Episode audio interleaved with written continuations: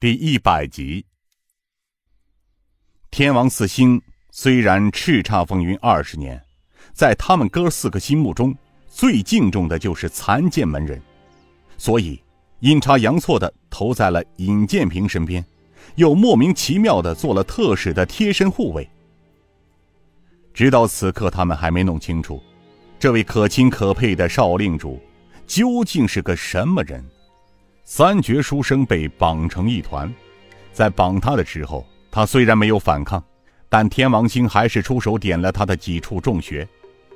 几个侍卫知道刘统领这样傲慢无礼，定会招来祸端。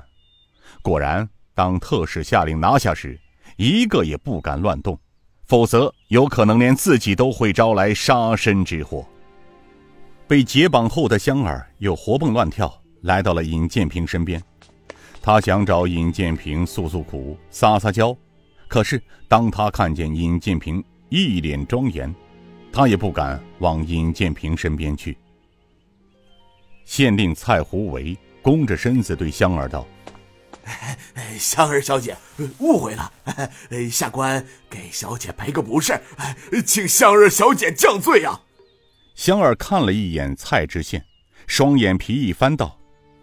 本小姐才懒得理你呢，一边去。蔡知县本来想借此机会向香儿赔礼道歉，缓和一下气氛，可没想到又讨了个没趣，只好颤颤巍巍地站在了一边。洪金宝见官兵解开了刘应坤，急忙上前问道：“二哥，您伤的怎么样？重不重？”范云长刘应坤苦笑道：“呵，没什么大碍。”只是点皮外伤，不算什么。倒是五弟，你怎么来了？你又是怎么和特使大人一起来的？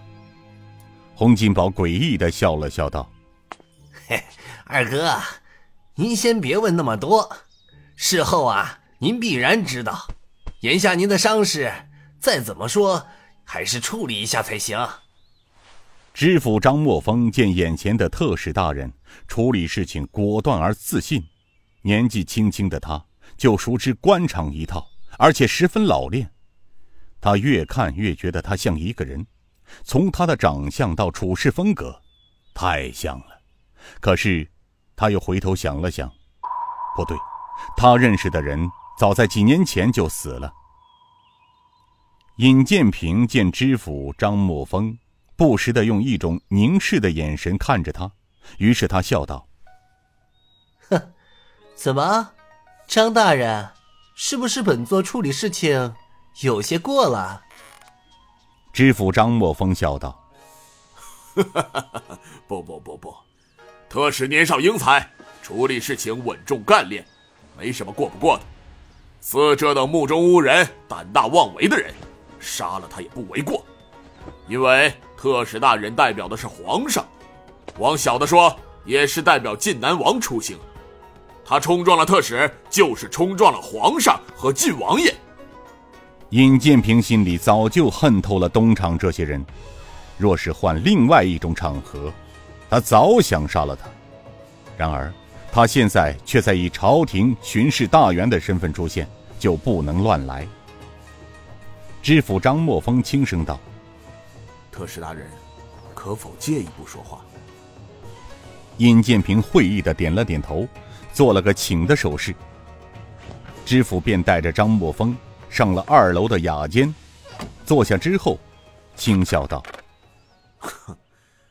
没想到特使大人年轻有为，处事干练老道，下官十分佩服。